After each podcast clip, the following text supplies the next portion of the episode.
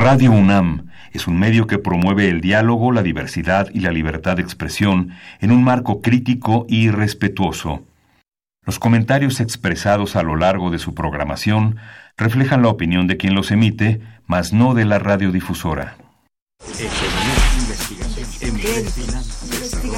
Momento económico. Radio UNAM y el Instituto de Investigaciones Económicas presenta Momento económico. Un espacio para charlar sobre temas económicos que le interesan a usted. Acompáñenos.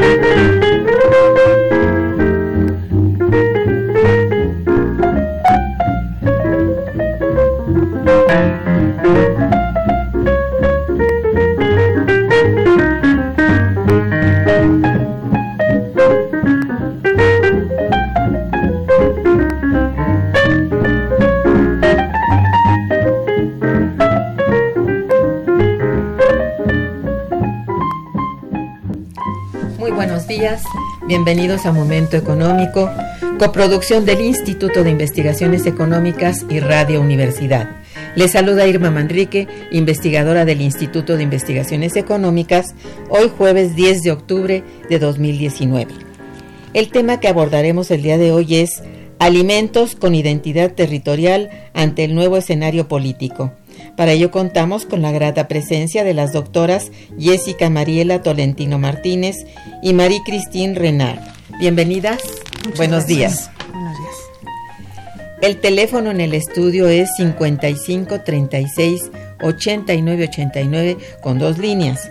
Asimismo, los invitamos a comunicarse desde el interior de la República al teléfono LADA sin costo 01800 505 2688. La dirección de correo electrónico para que nos envíen sus mensajes es una sola palabra momentoeconómico arroba unam.mx.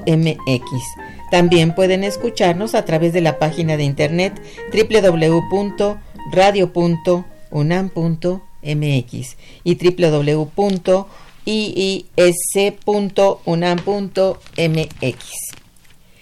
De nuestras invitadas. Jessica Mariela Tolentino Martínez es doctora en Geografía por la Universidad Nacional Autónoma de México, maestra en estudios regionales por el Instituto Mora y licenciada en Sociología por la Universidad Nacional Autónoma Metropolitana. Es investigadora asociada de tiempo completo en el Instituto de Investigaciones Económicas de nuestra UNAM, en el área de Economía del sector agroalimentario y de Economía del Conocimiento y Desarrollo.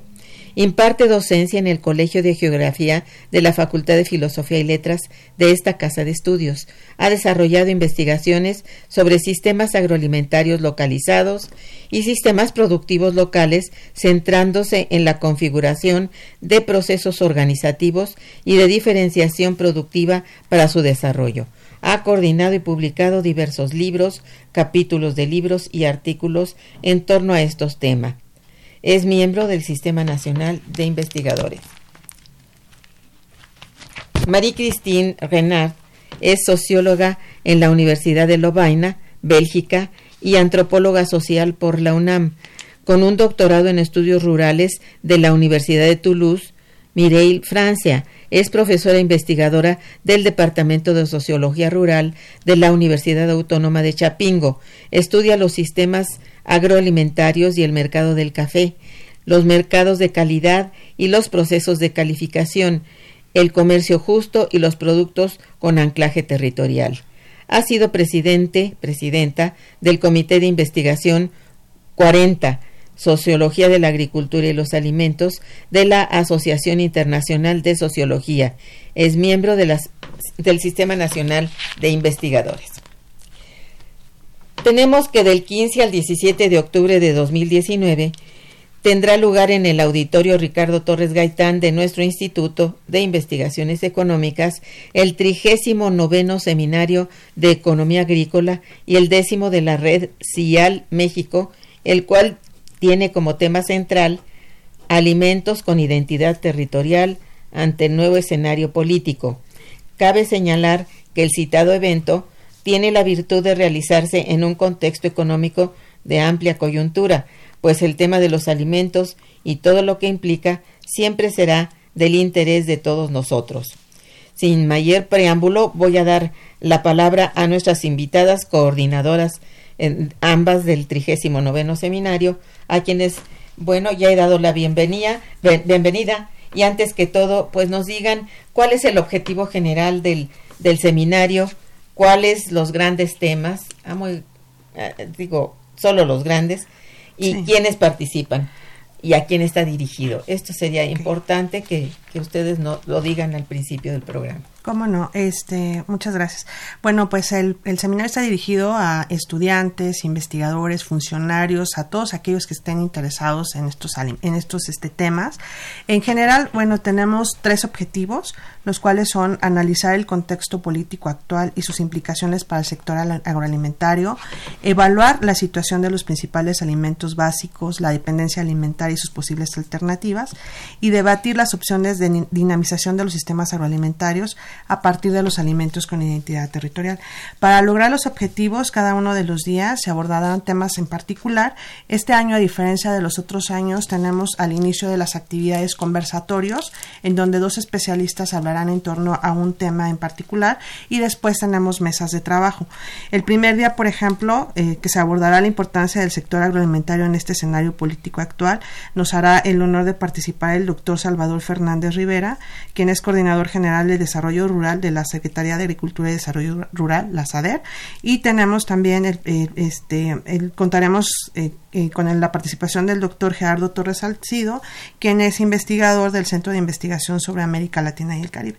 Después, bueno, tenemos grandes invitados como es el doctor Casio Lucieli del PUET, eh, Fernando Celis Callejas, de la Coordinadora Nacional de Organizaciones Cafetaleras, el doctor Gómez Oliver, eh, a la doctora Michelle Chauvet de la UAM, a la doctora Rocío Rosales. El segundo día eh, se, se realizará la actividad en torno a la situación, perspectivas de producción y comercialización de alimentos. Aquí contaremos con la experiencia de dos investigadores de renombre, quienes son el doctor Felipe Torres y el doctor José Luis Olleiro. En las mesas participarán Agustín Rojas, Hilda Caballero Aguilar, Ana María Aragonés, Delphi Prunier, em, Julia Legal, y el tercer día, que es el día 17 de octubre, el conversatorio lleva por nombre Agroindustria Rural y Alimentos con Identidad Territorial. Este día estarán dialogando François Boucher, del Instituto Interamericano de Cooperación para la Agricultura, y Ben Levy de The Green Corner. Entonces, como podrán ver, estas mesas de trabajo pues girarán en torno a ciertas temáticas y después este, se harán, eh, este, pues se seguirá debatiendo en, en, otros, en otros momentos. Entonces, la verdad es que es un seminario que como podrán ver de momento pues bastante interesante. Muy intenso y bueno, como decíamos al principio, es el más antiguo en el instituto y no ha dejado de, de realizarse año con año, lo cual es una gran virtud y bueno, eh, tiene el gran atractivo de que tiene conjuntamente el premio Así es. Sí, eh, eh, al final, el día jueves, es cuando se entrega el premio Ernest Feder. en esta ocasión, bueno, pues ya tenemos a los ganadores que nos estarán acompañando durante el seminario, entonces pues los invitamos también a que nos acompañen ese día. Muy bien. Bueno, en términos generales, ¿cómo consideran fue el tratado, fue tratado el sector agrícola durante el sexenio de Enrique Peña Nieto. Bueno, sí, este, bueno, lo que hay que tener claro es que la política agropecuaria o agrícola en el sexenio pasado no fue una excepción, fue como la continuidad de las políticas agrarias que llevan 30 años desde el sexenio de, Salinas de Gortari eh, llevándose a cabo. Es decir, no hubo ahí algo que la diferenciara de estos, de estos sexenios anteriores. Si uno hace memoria, eh, antes del sexenio de Salinas de Gortari había una presencia muy fuerte del Estado en todo el sector agrícola. La gente que tiene la edad para recordar eh, pensará que existía una CONASUPO, que aseguraba la compra a precios de garantía de los granos básicos y sus tiendas donde se revendían eh, existía un Instituto Mexicano del Café que regulaba todo el sector del café, existía un banco, el BAN Rural, existía la NAXA, la aseguradora eh, rural, existía Tabamex para el sector tabaque, del, tabaco, en fin, cada sector tenía su propio instituto o su dependencia que se encargaba y había entonces todo este aparato institucional que apoyaba a los, a los productores. Eh, en el sexenio de Salinas de Gortari, de un día para otro prácticamente todo eso desapareció. Y entonces esos espacios que regulaba el Estado fueron ocupados por otros actores. Eh, por ejemplo, en el sector del café, que es el que más conozco, fueron corporaciones transnacionales que ocuparan el papel que antes desenvolvía el Estado y eso cambió toda la dinámica, también en el sector básico. Los granos de, eh, básicos, el maíz, ahora, eh, y ahora lo ahondará Jessica con cifras, que había una producción nacional para el mercado nacional, ahora dependemos del mercado extranjero y de las eh, importaciones eh, de maíz para la alimentación de los mexicanos. Y esto ha venido sucediendo en todos esos sexenios, entre el sexenio de Salinas de Gortari y el de Peña Nieto, y ahí fue una continuación de esa política que ahora se está hablando de que se eh, va a cambiar. Lo que pasa es que estamos en una economía de mercado abierto y no es tan, tan sencillo. No es sencillo, así es. Así es, bueno. Sí, por favor, Jessica. Sí, muchas gracias. Bueno, a mí me gustaría eh, comentar ¿no? respecto a lo que dice María Cristín, que si bien en los últimos años hay indicadores que marcan que el crecimiento agroalimentario en México pues ha sido importante, ¿no? recordemos por ejemplo que en 2017 pasó México al décimo lugar a escala mundial en cuanto a exportaciones de alimentos, ya que se incrementaron en más de 1.600 millones de dólares las ventas, es tan solo en productos que son altamente demandados, como es el caso que ya conocemos del aguacate, eh, la cerveza, las berries, ¿no? pero por otra parte, el problema es que se, se ha abandonado alimentos básicos, como decía María el maíz, el frijol, el arroz, el trigo, las que están alcanzando ya porcentajes altísimos de, dependencia alimentaria. Entonces, esto ha traído como consecuencia que el crecimiento económico pues solamente se dé en ciertas regiones del país, pero también ha traído un grave proceso de reconversión productiva de los campos pues que nos ha traído degradación de la tierra, uso intensivo de suelos, plaguicidas, contaminación del agua y pues todos los problemas que todos conocemos. Es interesante, por ejemplo, un dato que da el CIAP, que el 67.7% del total de las divisas por ventas al exterior de productos agroalimentarios corresponden solamente al 20% de los productos. Entonces, pues la verdad, para el mercado interno, o la situación es muy complicada, ¿no? Sobre todo para los pequeños productores, porque pues también se está abandonando sus... Y la gran dependencia de los granos básicos. La gran dependencia de los granos básicos. Que antes se producían y había consumo interno. Así es. Porque además son importantísimos en la dieta nacional, pero esto pasó a ser de importación. Y esto es, muy, muy delicado. Es muy grave, sí. Y además son el maíz que se importa de Estados Unidos es a menudo maíz transgénico. Es decir, eh, puede haber también ahí una contaminación de los maíces nativos. De hecho, la hay. Eh, ya se ha demostrado en, en Oaxaca concretamente. Eh, y y no se, o sea, por más que se intente aquí ya decir que no se quiere, no está prohibido sembrar maíces transgénicos, los importamos eh, todos los días, básicamente para es maíz amarillo para la alimentación animal, pero aún así la contaminación eh, es, eh, existe, ¿no? Y es no solo, sí el, eso se dobla además de una diferencia regional, ¿no? O sea, los productos más demandados los productos que se exportan y que traen divisas al país y que son las que siempre se presumía como y se siguen presumiendo como el avance del sector agropecuario mm, pertenecen o se producen en la parte central y norte del país, mientras que el sureste ha quedado bastante abandonado. Incluso un producto, un, cultivo, perdón, como el, café de nuevo, que es un producto de exportación, ha quedado también eh, abandonado y la, o sea, antes de los años 90 no se eh, no migraba la gente de los estados cafetaleros, se quedaban ahí porque había un precio que les permitía vivir. Y es a partir de esta desregulación del mercado que inició la migración de los estados de Chiapas, concretamente del sur, y actualmente hay una crisis terrible de los precios que explica también esa gran migración que tenemos aquí en México que viene de, de Centroamérica. Sí, es cierto. Bien, pues estamos aquí en en el programa Momento Económico, transmitido a través de Radio, Universidad, con eh, las invitadas, la doctora Jessica Tolentino Martínez y la doctora Marie Christine Renard, sobre el tema alimentos con identidad territorial ante el nuevo escenario político. Vamos a hacer una breve pausa informativa y musical y regresaremos. Quédense con nosotros. Está escuchando Momento Económico.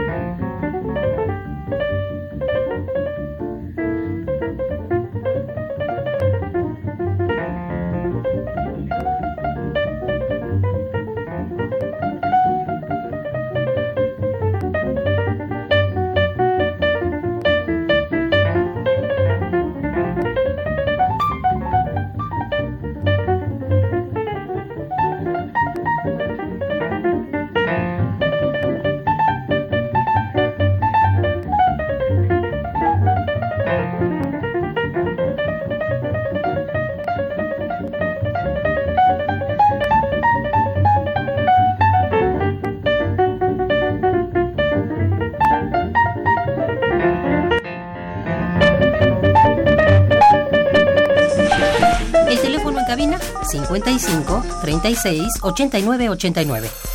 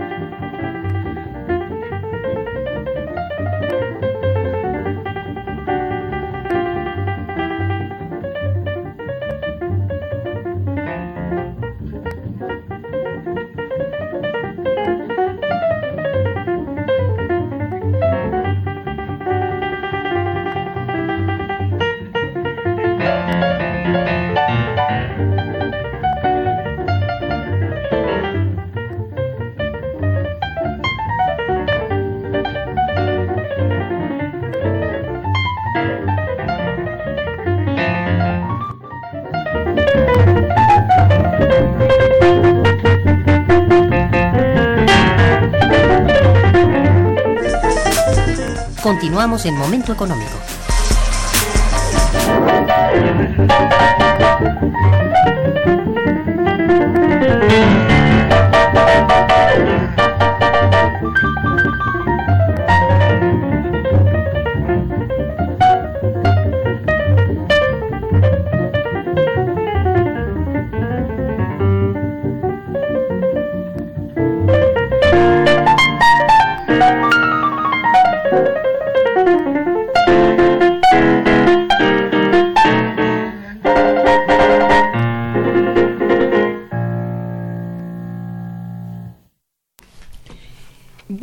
Este, ya que han hecho una, una referencia amplia, sobre todo María Cristina, María Cristín, María Cristín, perdón. No importa. Este, sobre cómo ha venido, más bien, no tanta evolución, cambiando, digamos, la suerte del sector agrícola en el sentido, pues digamos, menos agradable para el sector, ha ido más bien desmoronándose, desplomándose y adquiriendo una serie de cultivos distintos eh, que no son necesariamente los de la canasta básica de la alimentación mexicana, que esto es lo que venimos diciendo, ¿no? Y que desde luego los granos básicos mexicanos son, aparte de todo, muy nutritivos, esa es la verdad, porque aunque la gente haya vivido en cierta, cierto grado de pobreza, tenía la alimentación asegurada por ese lado. ¿no?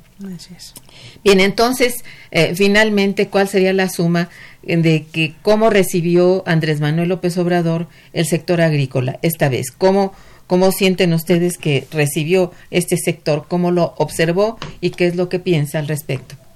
Sí, bueno, eh, cuando nos reunimos justamente para verlo del seminario, lo que vimos es que, bueno, hay como esta percepción, tenemos esa percepción y si la información nos está dando la razón, ¿no? De que eh, se está volteando a ver primero la importancia de la autosuficiencia alimentaria, ¿no? Pues Ellos están poniendo en, en, primer lugar la importancia del pequeño productor como generador de economía local, lo que pues nos parece sumamente importante.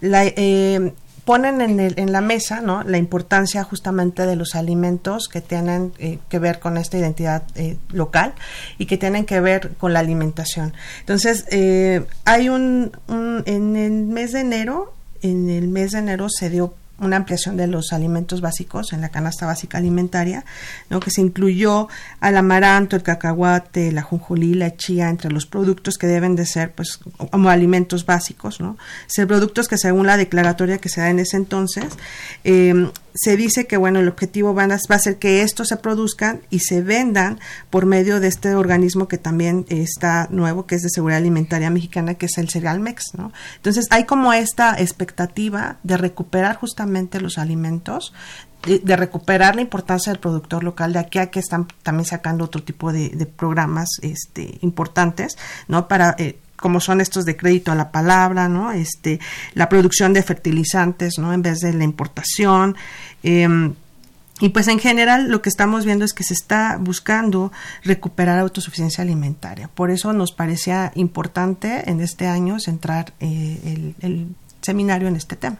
Claro, pensando en que hay que recuperar la soberanía alimentaria. Así es. Eso es algo que todo país busca y bueno, fija sobre todo como una prioridad, ¿no? Bien, este, considero oportuno preguntarles eh, qué debemos entender aquí para eh, nuestro público, alimentos con identidad territorial. Bueno, eh, ahí sí entramos en un en un sector un poco diferente de los granos básicos. ¿no? Estos alimentos con identidad territorial son, e incluso existe una legislación internacional al respecto, son alimentos cuyas características dependen o en gran medida o en el caso de las indicaciones geográficas o exclusivamente del territorio en el cual están producidos, es decir, sus características inherentes están dadas por el territorio. territorio entendido en un sentido más, más amplio, no solamente eh, un lugar, ¿no? Es también las características eh, agronómicas, pero también el saber hacer que tiene toda una dimensión cultural e histórica. Es un saber hacer creado a lo largo de los años por las poblaciones que, que, que están produciendo en esos territorios y que insertan este conocimiento a su manera de eh, producir los, los, alimentos, estos productos eh, que tienen por lo tanto una identidad. Para dar un, el ejemplo que todo el mundo entenderá será el tequila, ¿no? Por ejemplo, que el tequila está producido en una región muy determinada con características que provienen de esa región, tanto en el saber hacer como en las características organolépticas mismas del, producto. Pero hay otros incluso todavía más tipificados, digamos, que, el tequila. Lo que pasa es que es el producto más conocido. Bueno, sí. Este, ¿Quieres agregar algo? Este, bueno, nada más que en México eh, tenemos muchos alimentos y bebidas ¿no? que pueden que realmente se asocian justamente con el territorio de origen eh, no podemos replicar eh, su calidad en otro lugar ¿no? o sea como ya decía María Cristina el tequila la bacanora pero pues también hay alimentos como el arroz del estado de Morelos el chile habanero o sea el, chile yahualica, que recientemente acaba de tener una denominación de origen en el año de, en, ah, pues en, el año pasado, justamente. ¿no? Entonces, eh, tenemos bastantes alimentos, por eso es importante, porque a final de cuentas están generando economías locales. Y, bueno, ¿cuál es la razón realmente, o cuáles las razones por la que haya que determinar la identidad territorial de los alimentos? ¿Es de, de qué orden? ¿Legal? este ¿De protección? Hay, hay, ambos aspectos. Hay protecciones legales, como las más famosas eh, son las denominaciones de origen o indicaciones geográficas. Allá hay un, también toda una discusión porque en la legislación internacional eh, en los acuerdos de la OMC se firmaron los famosos TRIPS, los acuerdos de propiedad intelectual, y ahí eh, se favorecen más bien las marcas colectivas. Entonces, en Europa se va más hacia las denominaciones de origen, que son bastante más estrictas en cuanto a condiciones. Los Estados Unidos se oponen totalmente a las denominaciones de origen porque dicen que es falsear las reglas del sacrosanto mercado. Y eh, en México se está como que en, en, en un andamiaje institucional entre las dos cosas. O sea, se llaman denominaciones de origen, pero quien las da es el Instituto Mexicano de Propiedad Industrial y que tiene una lógica de marca colectiva. Entonces, pues no podríamos aquí entrar en el caso por caso, eh, en un libro que acaba de salir, que publica, la, que edita la, la Red Cial, hay un trabajo un poco que habla de, de estos eh, problemas de las denominaciones en, en México y ese andamiaje, este, em, o sea, hay, hay denominaciones que deberían de haberse dado, como la del queso cotija, donde hay todo un saber hacer y hay todo un un conocimiento y una historia y eh, de los productores y el INPI no les ha dado esa denominación de, de origen y sí les dio, les permitió una marca colectiva. Entonces aquí hay un cruce entre estos, eh, estos andamiajes institucionales y legales que causa muchos problemas que se pueden ver eh, en, en, varios casos de varios productos. Efectivamente. Y yo creo que es muy importante esto del registro de la propiedad, este, bueno, territorial, porque ya se ha dado el caso de que hay tequilas japoneses bueno, este, una serie de productos originales de México que ya se producen en otras partes y además no con la calidad y que se produce aquí con la pureza sobre todo y que resultan a veces altamente nocivos para la salud. Entonces no confundir, ¿verdad? Tequilas de aquí con tequilas de otra parte. Por lo pronto eso, ¿no? Que es lo que se me ocurre. Que no se podrían llamar tequila. No, eh, exacto, por eso defender que el tequila es original de aquí. ¿verdad? Eso me parece muy importante. Pues eso está muy bien. Eh, entonces, bueno, vamos a hacer definitivamente, perdónenme, un corte nuevamente, este musical, agradable e informativo. Está escuchando Momento Económico por Radio UNAM.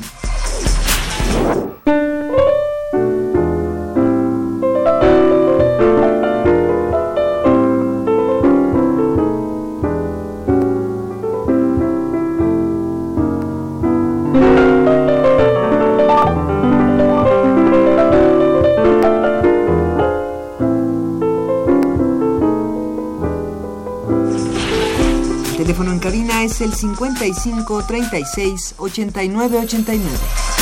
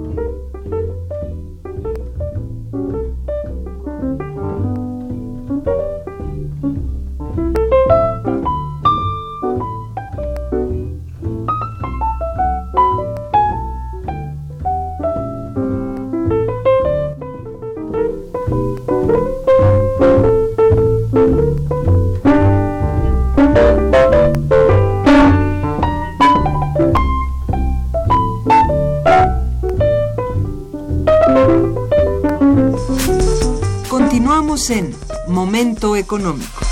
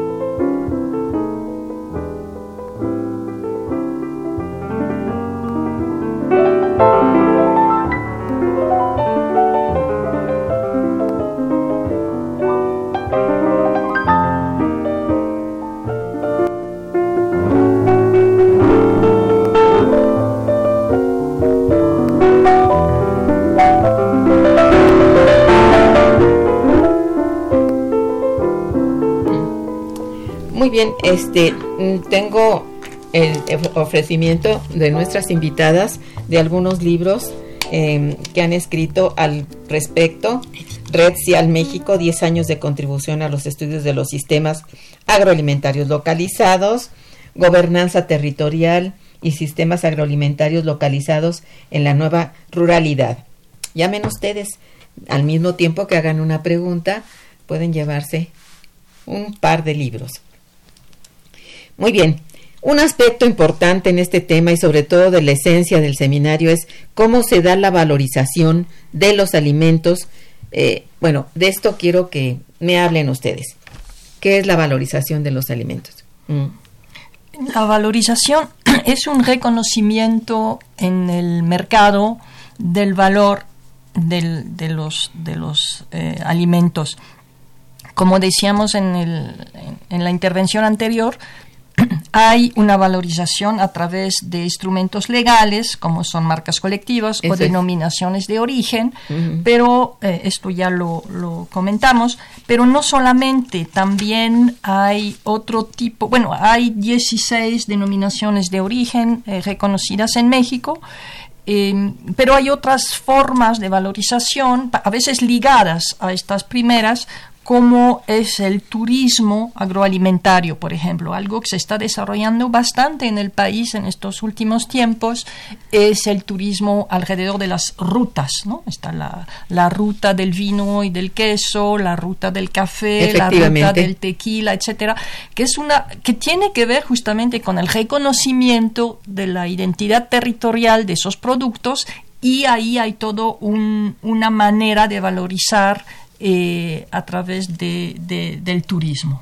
Bien, sí. ¿Cuál es? Denme un ejemplo de, algunas denominaciones. Traen ahí una listita bastante amplia. Son 16, entonces hay bebidas, eh, lo, más, son las bebidas alcohólicas, el tequila, eh, el mezcal. El mezcal tiene muchos problemas, por cierto, porque si se fija no es un nombre de un territorio. Entonces ahí hay, hay un problema en la manera como se, eh, se hizo esa, esa denominación. El sotol de Chihuahua, la charanda de Michoacán, em, la bacanora de Sonora. El bacanora de Sonora, ¿sí? que son mezcales también. Y luego está el café de Veracruz y el café de Chiapas. Ahí también hay problemas porque son eh, denominación territorios demasiados amplios. Dentro de Veracruz y de Chiapas hay muchas diferencias y muchos tipos de cafés diferentes que debería de transformarse también esa, esa denominación para dar reconocimiento a variedades regionales.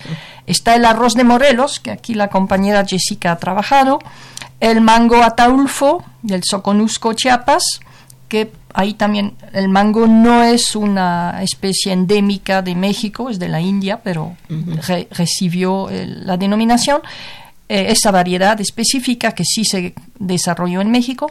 El chile habanero de Yucatán, el chile de Guayalica de Jalisco, la vainilla de Papantla, el cacao del Grijalba, o sea, Tabasco, no, no considera el, el cacao de Chiapas, por ejemplo y hay, eso es algo muy específico de México, denominación que, de productos que no son alimentos, como dos artesanías, la talavera de Puebla y la laca de Olinala, Guerrero, y una resina fosilizada, el ámbar de Chiapas. Pues está bien, me parece correctísimo que haya un registro de ellos. Yo quisiera hacer un comentario al respecto que justamente es eh, viene plasmado ahí en uno de los capítulos que escribimos Marixtín y yo, este, en donde vemos justamente que, bueno, a diferencia de las denominaciones de origen europeas, pues no funcionan tan bien como en las europeas, porque muchas veces las normas que las avalan, que avalan estas denominaciones de origen, están hechas de tal manera que terminan siendo muy coercitivas y en muchos casos hasta excluyentes para los pequeños productores. Entonces, a veces lo que hacen es, reforzar eh, élites, ¿no? Eh, élites de, de, gente que produce a final de cuentas y pues los productores primarios a veces quedan como meros dadores de materia prima. Entonces esa es realmente una de las problemáticas que hay con las denominaciones. Ah, entonces sí quería eh, precisar está bien hacer la aclaración.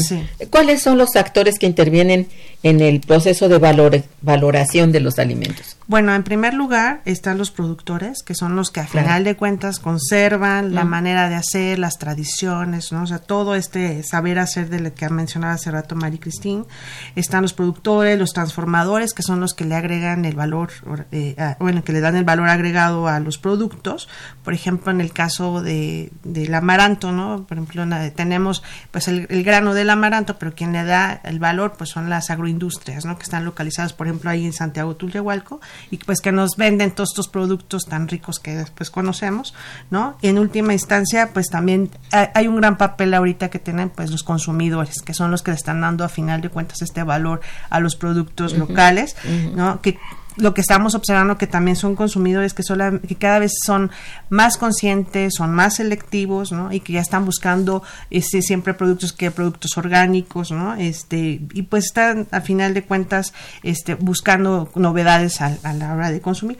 También es interesante eh, ver el papel que están jugando últimamente eh, la, comunidad académica, ¿no? porque muchos, por ejemplo, en la organización, en la red en la que nosotros trabajamos, pues son eh, investigadores que se preocupan ¿no? en documentar y en ver de qué manera se puede hacer la preservación del patrimonio cultural. ¿no? Entonces, en todos los casos, lo que vemos que pues hay una, una vinculación que se debe de hacer a final de cuentas entre todos estos actores en el espacio local para que realmente pueda este, hacerse, sí, pues por principio de cuentas organizarse.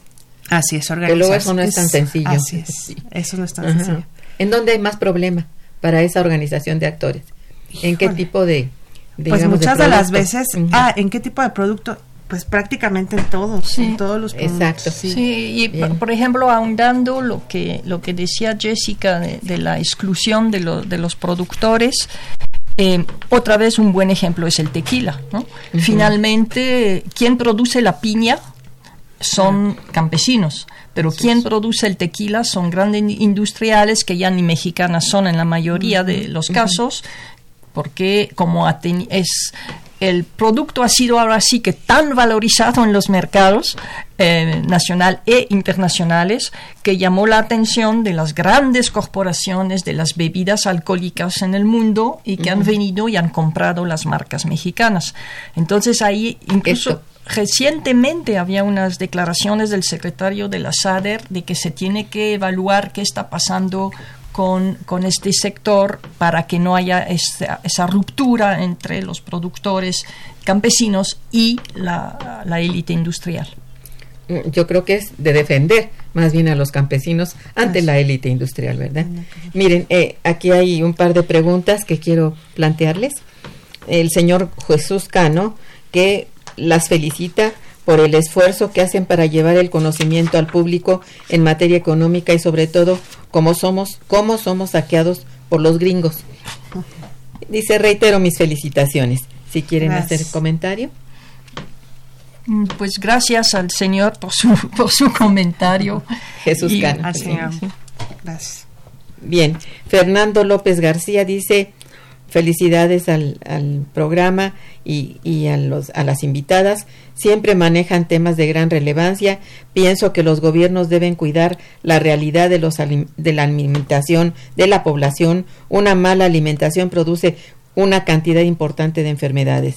Este tipo de eventos académicos deben hacerse con mayor frecuencia para dar continuidad y tratamiento a los problemas agroalimentarios. El señor Fernando López García. Estamos de acuerdo. Muchas gracias.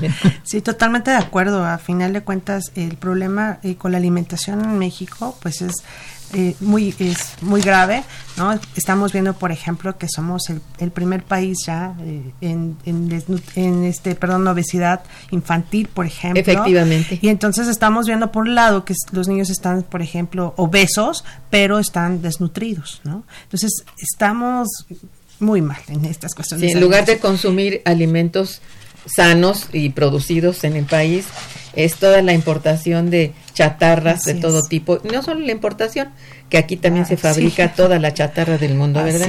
Entonces eso pues es una cosa de cultura de la alimentación que sí se debe de alguna manera sí, la importancia de las políticas públicas, claro. como decía el señor Fernando, es vital, ¿no? Así es. Y en última instancia, todas esas estrategias de valorización de alimentos con identidad territorial descansan en el consumidor.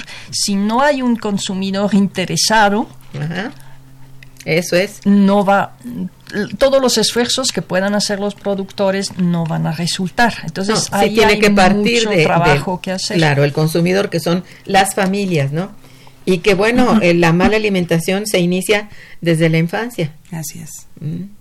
Uno puede observar, por ejemplo, en Chiapas, a mí me tocó verlo, que los niños consumen particularmente Pepsi Cola y, bolsitas de, no sé, de alguna marinela o de esas en lugar de, de comer tortilla de maíz y todo esto, que les resulta sumamente caro producir también.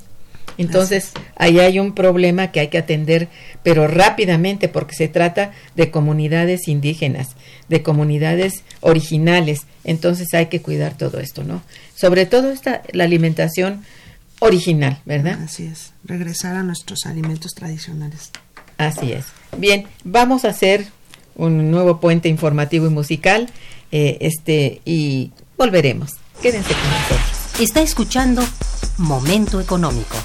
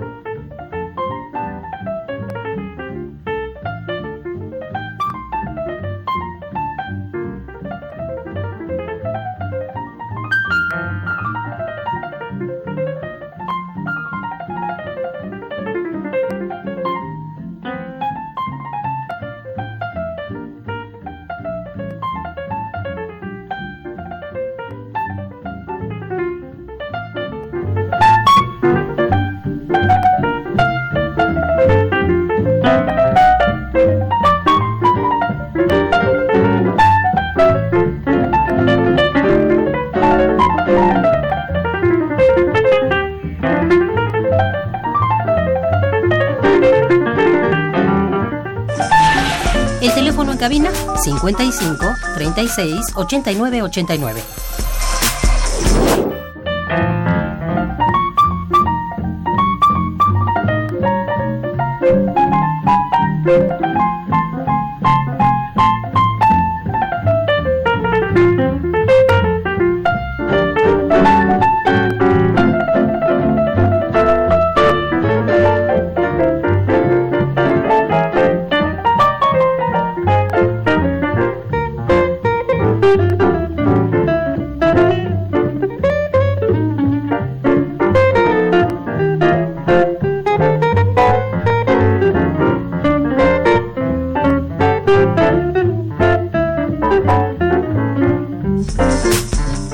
Continuamos en Momento Económico.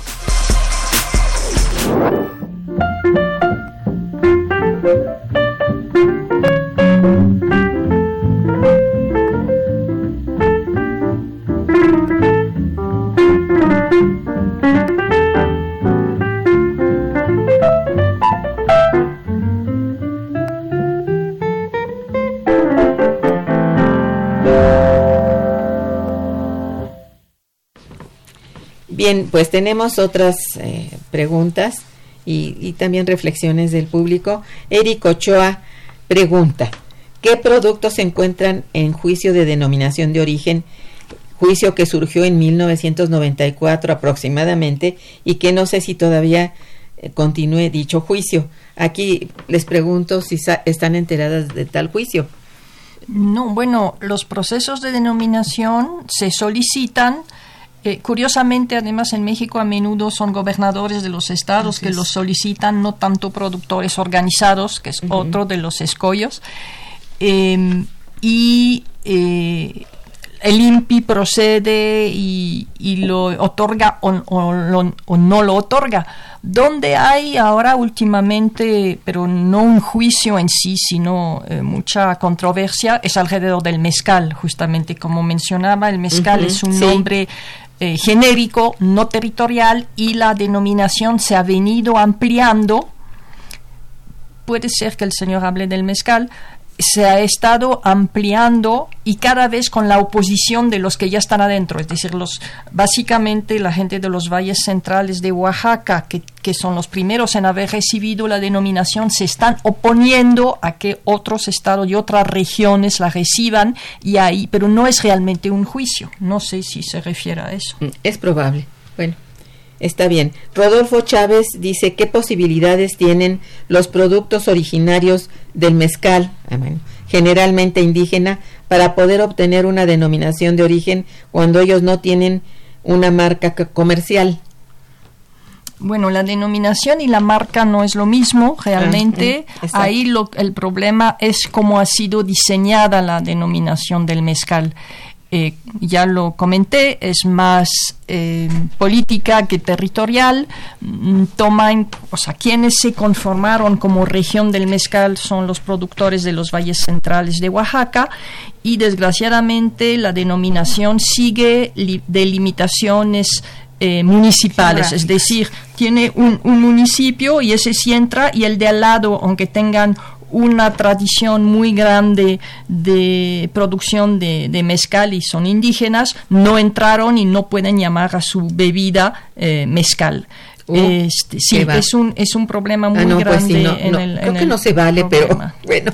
del mezcal y sí ¿no? y, y, y entonces cada vez que quieren otros entrar no no los dejan entrar Hay, es uno de los de lo que se analiza ahí en el libro ese caso y este es muy interesante y desgraciadamente tiene razón el, la persona que pregunta hay mucha exclusión en el caso de la denominación del mezcal Y en, Y eso, en es, varias. y eso es porque la región, el territorio donde se produce es muy amplia.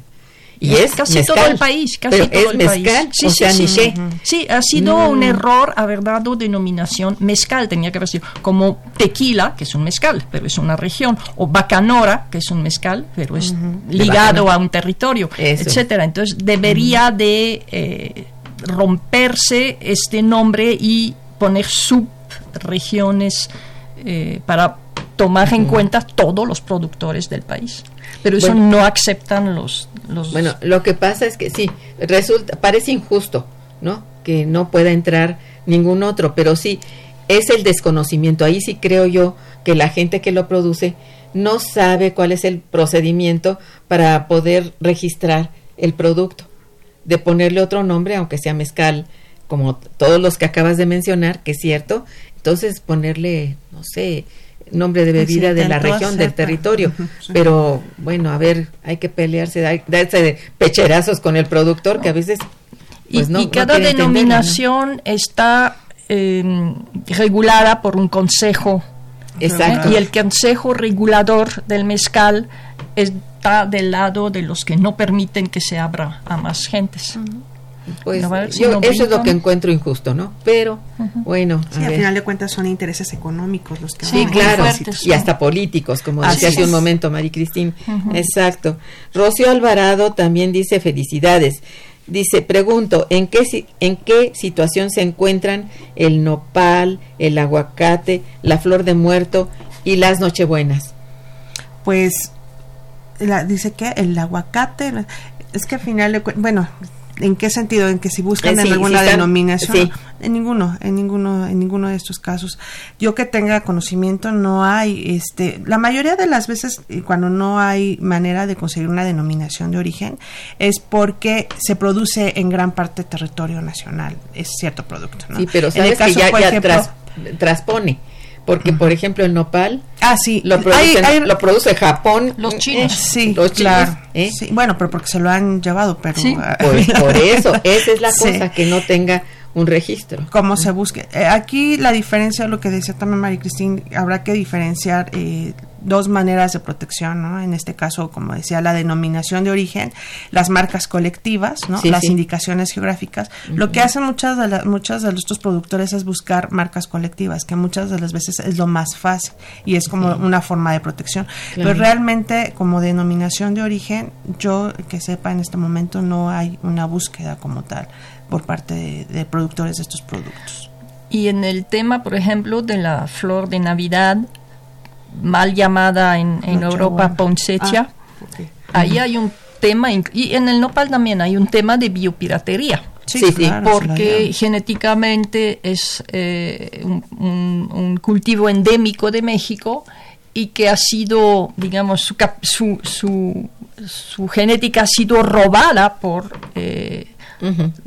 Por otros países. por otros países o productores de otros países y ya se ha perdido incluso por ejemplo en Europa no se sabe que es una flor eh, originalmente mexicana se llama poinsettia que es el nombre del diplomático inglés que se llevó eh, las, las semillas, digamos, Ah, y para reproducirlas allá. Y ahí hay un tema un poco diferente, que es este tema, como ahí no se puede poner una denominación porque no está ligado a un territorio dentro de México, es más bien una- un tema de propiedad intelectual, un poco como las artesanías que Sí. ahora están copiadas por los eh, grandes diseñadores internacionales. Efectivamente, sí. Como en el caso de la de la talavera y de muchas otras Bueno, cosas. la ¿no? Talavera es un nombre de, un, de una ciudad española. Sí, ahí. pero se bueno, le pero llama tiene que ver sí. con una- un proceso productivo Sí, que a final De de, cuentas fue perfeccionado en Puebla. Sí, sí. Este, y que, que pues lo, lo adaptaron y lo y mu- mucho mejor, ¿no? Que, que en otras en otra parte. Eh, quería mencionar, por ejemplo, que el, el caso del amaranto, en, que es ahora uno de los trabajos que estoy realizando, este, han querido, en su momento quisieron buscar una denominación de origen, pero se encontraron justamente que se podía producir amaranto en cualquier parte de la República, ¿no? Entonces, lo que se vio es que te- eh, lo que se tiene que ver es que tienen que ser productos justamente que tengan características, este, molineras, eh, eh, ¿no? Este, color, sabor, olor, etcétera, que no se pueda replicar en otra parte. Entonces lo que vemos aquí, pues cuando un producto se está replicando en otro lugar, es más difícil que entonces se encuentre Sí, claro. una, una protección y, y se valorice ese, ese producto. Es interesante lo de la flor de muerto, el Sí. cempasúchil, ¿no? Sí. Y, y más de la Nochebuena, pero el cempasúchil tengo la impresión que igual, ¿no? Habrá que ver, eso sería interesante ver en, en, en, en dónde, si nada más está produciendo, porque por ejemplo Estado de México es el que tiene el mayor. Tiene este, la mayor producción. La mayor producción, así es. Sí, bueno, la señorita Rosario Velázquez dice felicitaciones y, y comenta, el alimento nacional que consumimos no es del todo mexicano. ¿Cuál? A ver, la apertura de tantos fraccionamientos y crecimiento desmedido ha propiciado un descuido del campo mexicano. ¿Cómo vamos a invitar al turismo para que eh, turismo para que el turismo siga mm, que no tenemos productos alimenticios que ofrecer? No entendí la pregunta. ¿Cómo vamos a invitar al turismo si no tenemos productos alimenticios que ofrecer? Pues tenemos Eh, muchos productos. Bueno, ¿no? sí, tenemos. Mm, no, no me quedó muy claro eso, ¿no? Pero, este, pues que el alimento nacional no es el todo mexicano, obviamente que no, ya comentábamos que la gente de comunidades alejadas, indígenas y todo, consume muy bien lo transnacional, la Coca-Cola, la Pepsi-Cola y otras cosas, ¿no? Entonces, eso, pues, bueno, queda así, sobre todo el costo. El costo de esos productos es sumamente bajo y la producción de nuestros eh, alimentos originales no es tan bajo y además ha descuidado. Entonces hay, bueno, una serie de elementos, ¿no? Este, en fin, ¿tienen algo que comentar de esto? Eh, no, al, contrario, el turismo bien orientado y puede ser nacional puede fortalecer esas economías locales que, que, descansan en esos productos típicos. Y de hecho la hay, ¿no? hay muchos turistas que andan por ahí por las carreteras o en algunos pueblos y eso y comen y, consumen productos originales allí y están encantados también. Bueno, no está del todo conocido, pero sí se sabe de ello, ¿no? Sí, bueno. sí de ahí las rutas agroalimentarias, por ejemplo, que, se, mencionaban al principio, las rutas son muy importantes. Y es que, por ejemplo, alguna vez me dije, ¿por qué es importante estudiar estos productos o por qué es importante revalorizar? Porque justamente esta gente vive de, de, de, ello. Las comunidades locales justamente recrean su economía en torno a estos productos. De aquí que, aunque la política pública esté mal enfocada, aunque los programas estén mal diseñados, etcétera, ellos siguen sobreviviendo, ¿no? Y siguen generando economía. Por eso es importante, justamente. y sobre todo volver a que los jóvenes valoricen estos alimentos porque muy a menudo son gente mayores que todavía han preservado esta manera de producir y los jóvenes están abandonando el campo. Entonces es importante también para detener la migración. Bueno como el tiempo ya nos comió completamente este quiero que ustedes recuerden eh, dónde se realiza el evento y mm, bueno eh, la importancia del, del premio y de una persona que va a venir a la clausura. Por, por favor. Bueno, eh, el seminario se realizará en el Auditorio Maestro Ricardo Torres Gaitán del Instituto de Investigaciones Económicas los días 15, 16 y 17 de octubre. El horario es de 9.30 a 14 horas. Y bueno, ahorita María El día de la clausura tendremos la presencia del doctor Denis Requier de Jardin eh, del Instituto de Estudios Políticos de la Universidad de Toulouse en la última sesión y después de ello será la entrega del premio FEDER. Muy bien, pues yo quiero agradecerles su presencia, felicitarlas por la producción editorial que tienen y que bueno, algunos de nuestros eh, este radioescuchas ya tendrán la seguridad de recoger y a ellos también su participación.